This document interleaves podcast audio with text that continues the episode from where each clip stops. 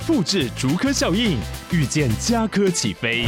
嘉义花园造镇新案 AI 世界城隆重登场，马上把握与嘉科最近的距离。嘉义科学园区无人机产业聚落，华泰名品城打造高铁 Outlet，故宫南院长庚医院县府生活圈 AI 世界城二到三房抢先预约零五三七一七五五五。欢迎来到千曼慢慢说，我是千曼。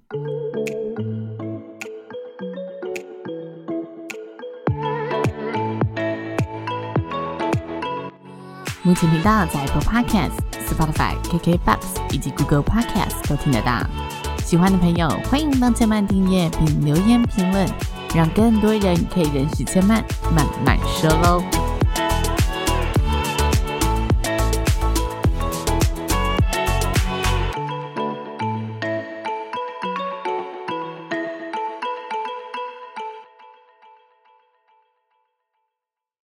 生命的厚度从看见生活开始。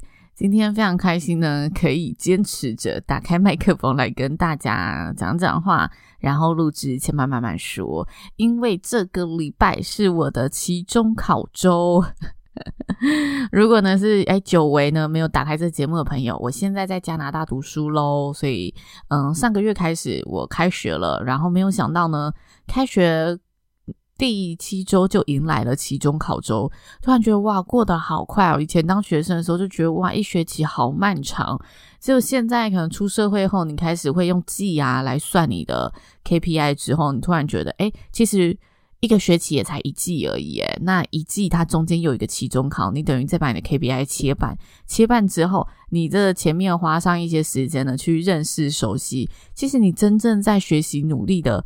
时间没有那么长诶，但我觉得人就是会给自己一些压力，所以有时候我的状态，我认为啦是压力多过于我实际上所嗯需要去做的努力，就是也许我需要的努力没有到我想象的这么困难，但因为我的压力很大，我就会把那个努力想得非常的困难，把那个功课想得好像要做什么大事一样。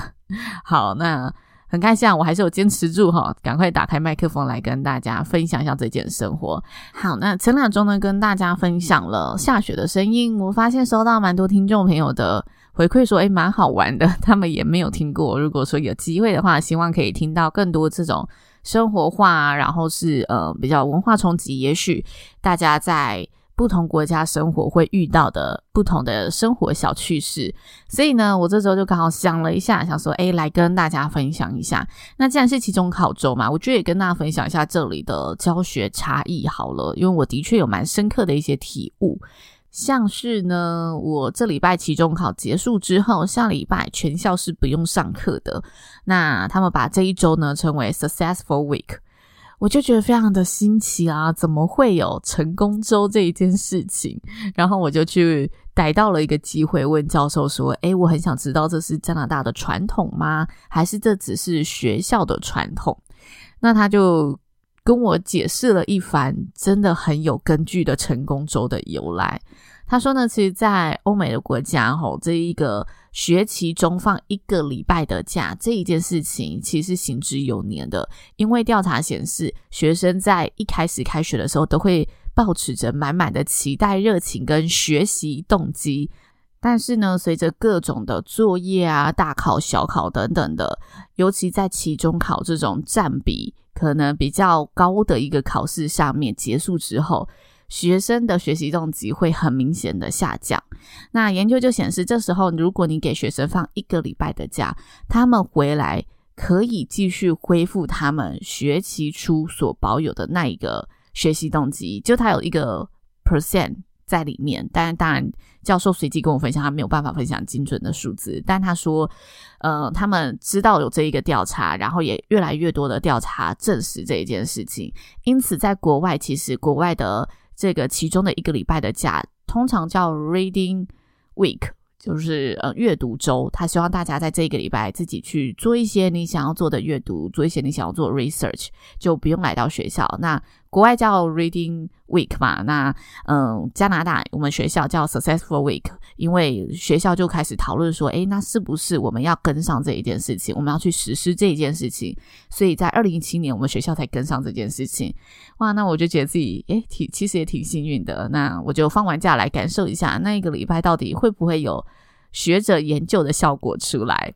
好，这是我觉得也蛮新鲜的一件事情。台湾的学生真的比较辛苦啦，就期中考完之后，可能接下来又有报告，然后呃又要接着再继续更下一步进阶的课程，去开始面对期中考，准备期中考。嗯，我觉得这是蛮有感触的。好，那再来呢，教学上啊，我觉得他们蛮注重学术诚信的这一件事情，贯彻的其实非常的彻底。那学术诚信他们会怎么样去强调呢？他其实每一次考试都会提醒你说，如果你嗯在考试的期间使用了 Google 翻译。那你就会直接是零分，然后使用了 ChatGPT 也会直接是零分。那他们其实有一个机制在查的，他们有一个系统可以直接把你的报告丢进去，丢进去之后，他会让说，诶，其实里面有百分之多少的文件跟哪一份报告很相似，跟哪个学者很相似，跟他们图书馆里面资料哪一份资料是很相似的。这里的图书馆资源呢、不是我们在台湾想象的那种，就是哎，你好像进去看看书而已。这个图书馆资源真的是给你做 research 的那种，有很强大的 database，所以他们这种线上数据化的过程，其实在结合这个检测软体的时候，它可以很快的抓住一些关键字，然后去 match 说，诶，你这一份报告是不是有过度参考某一份？嗯，图书馆里面已经有的文献资料，那如果有的话，你的占比是多少？他会直接把占比出来，然后教授他就会针对这个细节去看，说，哦，这里你是适当的引用，还是你其实把整段都变成自己的话了？那他们就非常注重你写作文化里面要有引用的文化，就你在做 research 里面要一定要做到这一件事情。我觉得引用的这件事情是很好玩的。就是你要如何在自己的一份报告里面，你可能要讲述说，哦，我觉得 Podcast 产业最好的行销是什么？然后 Podcast 产业听众的受众啊，通常听众心里在想什么啊？然后听众希望我们去做怎么样内容？我们可以从哪些行为观察？你一定会有自己的一些个人意见在里面嘛？当你写这个意见的时候，你要怎么样把？过往已经有人可能做过调查报告的资料，他可能发过问卷了，或者他可能已经做过访问资料了，把他这个结果很顺畅的融入在你的句子里面去做引用，我觉得这是很有趣的过程。不过呢，当他转成英文的时候，哇，这一切就真的变得好难。我有时候写这个作业一写啊，我都想象得到，就是 local 的学生，当地的学生大概一个小时就可以搞定的事，我往往都要三五个小时才能搞定，真的是。很大的一个挑战，但我觉得学术诚信他们真的是蛮讲究的，而且他们讲究到程度是你考试他们禁止用手机是基本的嘛。如果你要用电脑，你也只能用学校的电脑。那对我这个国际学生来说，挑战度就在于学校电脑其实我不能打中文，所以当我有时间限制，像我的嗯广告课，他就要我马上写出一个。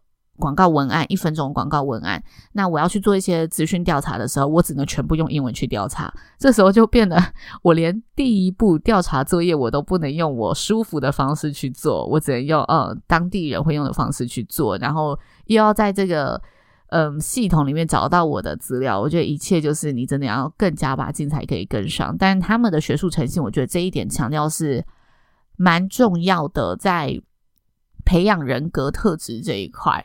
好，这是研究方式、学术诚信。那再来呢，就是他们其实非常注重学生的精神健康 （mental health）。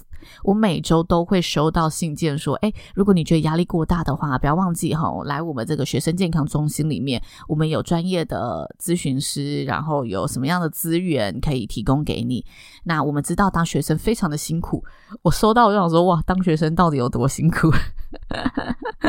虽然我是觉得蛮辛苦的啦，但我就觉得哇，这 local 的学生他们真的会辛苦成这样吗？我觉得如果有认真，一定会有压力。但是每周都收到一封信，你真的觉得神奇到不得了诶。然后我也把这个问题呢拿去问了我的教授，但我当然不是问他说为什么学校每周都会寄信，我是跟他讲说，哎，我感觉到学校非常注重呃学生的精神状态、精神健康的。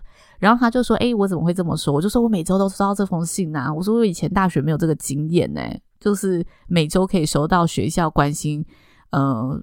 学生说：“哎，这礼拜你的精神状况如何啊？然后下礼拜要期中考了，希望期中考大家不要觉得过大压力。如果有的话，一定要跟你的教授呃反映一下，然后嗯、呃、跟我们说。哦，对了，跟教授反映，他这里期中考还会发问卷给每一位学生，然后他当然你不填也没关系啊，但他就是说你可以帮每个老师做一次的评分。”说你觉得这个老师的教学态度啊，或者他的教学内容啊，你可以给出很具体的建议。然后这是匿名的，所以他会把它整理好，交转交给科系的老师。他是完全一个独立的单位在做这件事情的。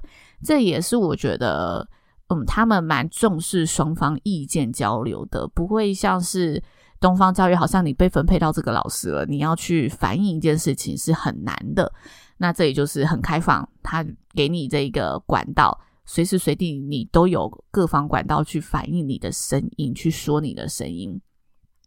好，这个是精神健康的部分哦，我还没有讲完。对，我问那个教授说：“哎，其实我觉得学校蛮注重精神健康的。”然后他就说：“哦，我很开心听到这件事情呢，因为我其实收不到学生的信，但是呢，就管理学上面来说。”一个礼拜 check 一次员工或者 check 一次下属的状态，其实是非常重要的。所以学校一个礼拜确认一次学生的状态，他觉得是管理学上代表这个学校是很有组织化在执行的。他替学校感到非常的骄傲。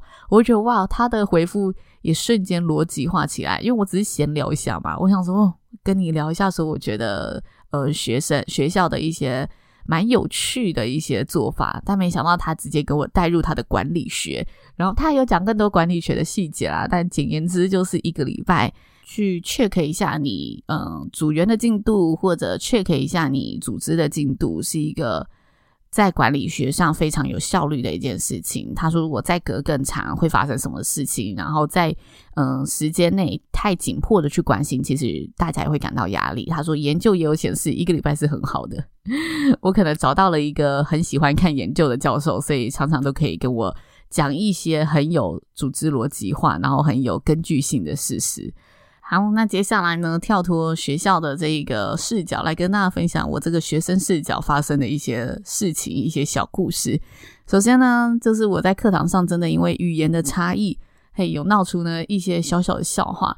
像是有时候，嗯，老师他就突然讲什么，你就突然听不懂嘛。尤其是品牌的东西，因为我读的是媒体学院，所以很常他会突然丢一个说，诶，你要针对这个品牌去做什么 search，针对这个品牌去做什么调查。然后常常一些在加拿大是很知名的品牌，但到我这里我根本压根没有听过。就像一些我我现在要突然讲，我也忘记了，但就是一些外卖品牌啊，像我们熟悉 Foodpanda 跟 Uber Eats，这里有它。嗯，当地人偏好的品牌，那这些东西我就不太懂。又或者是他可能秀出一张图说，哦，这一张图在网络上超红，怎么样？那张图啊，就是一片黑夜，然后有一个圆圆的大月亮，很像我们中秋节会出现的照片，但它上面写着 Merry Christmas，然后最好的，嗯，最好的圣诞节就是一起喝着啤酒，吃着 barbecue，然后大家看到。那张图反应非常非常的大，然后就觉得那张图非常有趣。我看那张图的转载次数啊，也是千次以上。我想说，那张图到底厉害在哪里？而且圣诞节喝酒吃肉不是蛮正常的一件事情吗？我完全 get 不到这个点。我我其实之前有上过那个留学网站去看大家留学生的一些心得分享，他们就说哦，大概前一年啊，处于这种状态都是很正常，就是全班在笑还是全班在讨论什么，然后你完全觉得自己是一个局外人。我现在大概就是还处于这种非常新鲜的状态。那课堂上有一些事情你其实 get 不到，还是要继续做嘛，就像老师指派给你的作业。所以教授呢，其实常在指派作业的时候，我都搞不清楚状况是什么。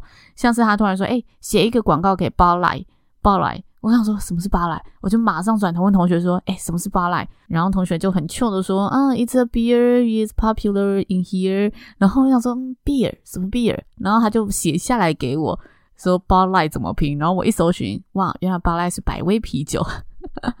那幸好我还了解百威啤酒，所以我还马上可以去想出一些方式做这件事情。但有些品牌你真的完全不了解，你就要真的从头去他的网站认识一下说，哦，这个外送平台跟 Foodpanda 和 Uber Eats 有什么不一样？为什么在加拿大会特别红？然后你还要去问一下加拿大同学说，哎，那你们通常嗯每个人都会用它吗？还是呃你们觉会选择它的原因是什么？这你真的要花很多时间去了解这种东西。那我就常常在这种。要了解品牌的东西上出错，因为我读的是媒体的学院嘛，所以常常他会要你去做一些分析品牌，或者是呃替品牌行销的一些作业在里面。我常常在这里都跌得非常的深。好，那再来呢，就是生活上，我觉得节庆这些也都是嘛，像是像是某堂课呢，教授就说，诶，现在给大家十分钟的时间，大家用南瓜香料来想出一分钟的短讲。我说南瓜香料，嗯。有什么好写的？第一个，我不是热爱 cooking 的人哈，所以培养多方兴趣真的蛮重要的。但再来，第二个是我根本觉得南瓜香料不是我们国家的食物啊，就是在台湾你不会很常听到人家说我用南瓜香料做什么，我们可能很常听到说哦，一定要有酱油，一定要有蚝油，一定要有胡椒粉。哪哪来的南瓜香料？然后我就做了一下，就是研究，因为你只有十分钟，所以你必须要很快的去认识一下，然后去想一下，哦，你这一分钟要聚焦在哪个点，然后要去组织你的句子，让你的句子有亮点。那尤其我我又要做翻译嘛，所以我就是得要好好把握那十分钟。然后我看我就想说，好，那我就跟他连。接到嗯、万圣节好了，反正也十月份了，快要万圣节了，我就做这个连接。结果交出去之后，教授就说：“哦，那个你的主题太万圣节了哦，你在三十秒之前都是用万圣节来跟大家做连接，三十秒之后才正式提到南瓜香料。因为我有一些铺陈嘛，我就说：哎，大家万圣节有做什么准备？要玩什么游戏啊？换什么衣服啊？还是要去参加什么派对啊？那别忘了，万圣节也是嗯、呃、一个很适合大家。”家人一起相聚吃美食的节日喽，那美食一定不能忘记南瓜香料的美食。我大概是这样铺陈的，我就发现这里文化差异差很多，他们其实不喜欢铺陈这件事情。就这里，嗯，尤其在这种一分钟短讲里面啊，你最好就是喷出来马上出来，就说：“哎、你的南瓜香料是什么食谱呢？我告诉你，我们家南瓜香料加了一个秘密武器，让每个尝试过的人都不会忘记哦。”他们很喜欢这种开门见山的方式，你铺陈太久。他们反而会觉得，诶，有点失焦。我觉得这跟文化上的直接性，还有我们写作方式都蛮有关系的。因为我们写作方式就是起承转合嘛。那这里的，我觉得一分钟的写作方式，他不 care 起承转合，你就是给我开门见山就对了。所以我那时候就，果然又是不一样，我就很难在成绩上面拿高分，因为我的主题性，他就说你偏题了，好吧，我也就认了。但啊，算了归算了啦，回到家我还是会。反思一下，说到底怎么做可以让我的学习是更有效率的？毕竟你不希望自己花了很多时间，就永远都是这个样子嘛。那某一天我就想通了一件事情，我得到的结论呢是知识是相通的，但文化语言也许是隔阂的。怎么说？我觉得我们自己要更有自信，在广泛的学习。广泛学习就是你去吸收各种你现在接收到的资讯，你就是广泛的去。了解它，去认识它，知道它也好，你可能只是知道而已，你还不用到深入研究。但是你会在你的自己大脑的自我的这个 database 里面有这个资料库存在，等到你也许到了这个呃语言环境，或者大家其实就真的只是换了一个新的环境，你不用说语言不一样好了，你可能换了一间新的公司，大家处事方式不一样。但是大家背后用的知识跟逻辑是相同的。你可能从 A 会计公司换到 B 会计公司，它用的系统不一样，但是那个系统运作原理是一样的。我就觉得我应该要记住这一件事情，把它运用在我的学习上面。我已经拥有的是我过去职场上，我在主持上面知道自己的声音语调可以怎么掌控，我知道诶要怎么样去讲话，可以马上讲出大家希望听到的内容。因为他们还正在学习嘛，我的竞争对手就我的同学们，他们诶没有这些经验，所以他们有优势是他们的语言占了很大的优势，但是他们要怎么写好一个脚本，对他们而言，我觉得是新学习的一件事情，但对我而言是我已经有的资料库了，所以有时候我觉得要去平衡一下自己所有的跟自己没有的东西，我就很容易在。这些挫挫折里面，有时候灰心的过程里面会忘记哦，其实我是拥有这一些东西的。那这些知识是相通的，即使他换了一个语言，他的逻辑都是相通的。你要怎么讲话讲得有吸引力，对啊，他的逻辑是相同的。你只要稍微再哦知道一下这里的人比较喜欢的风格是开门见山，那你之后对症下药，再以开门见山的方式去做你的作业，就可以拿到高分。所以这一次我的期中考呢，嗯，没错，我一定会马上把我的重点字在前十秒就讲出来。就我觉得这件事情是我来这里嗯最近得到的一个生活省思啦，蛮深刻的体悟，就是不要忘记你所拥有的优势。那接下来要相信知识是相通的，也许文化语言是隔阂的，但是这些知识逻辑运作的方式都是可以。得到就是你的的东西，所以反而让自己可以去增强的是如何获取更多知识，如何增强自己的逻辑。那接下来未来时间一定会有更多工具去打破这些语言隔阂的，我们一定要相信这件事情肯定会发生的。以上就是千曼今天的分享喽，希望大家会喜欢。那千曼慢慢说，下周再来听我说喽，拜拜。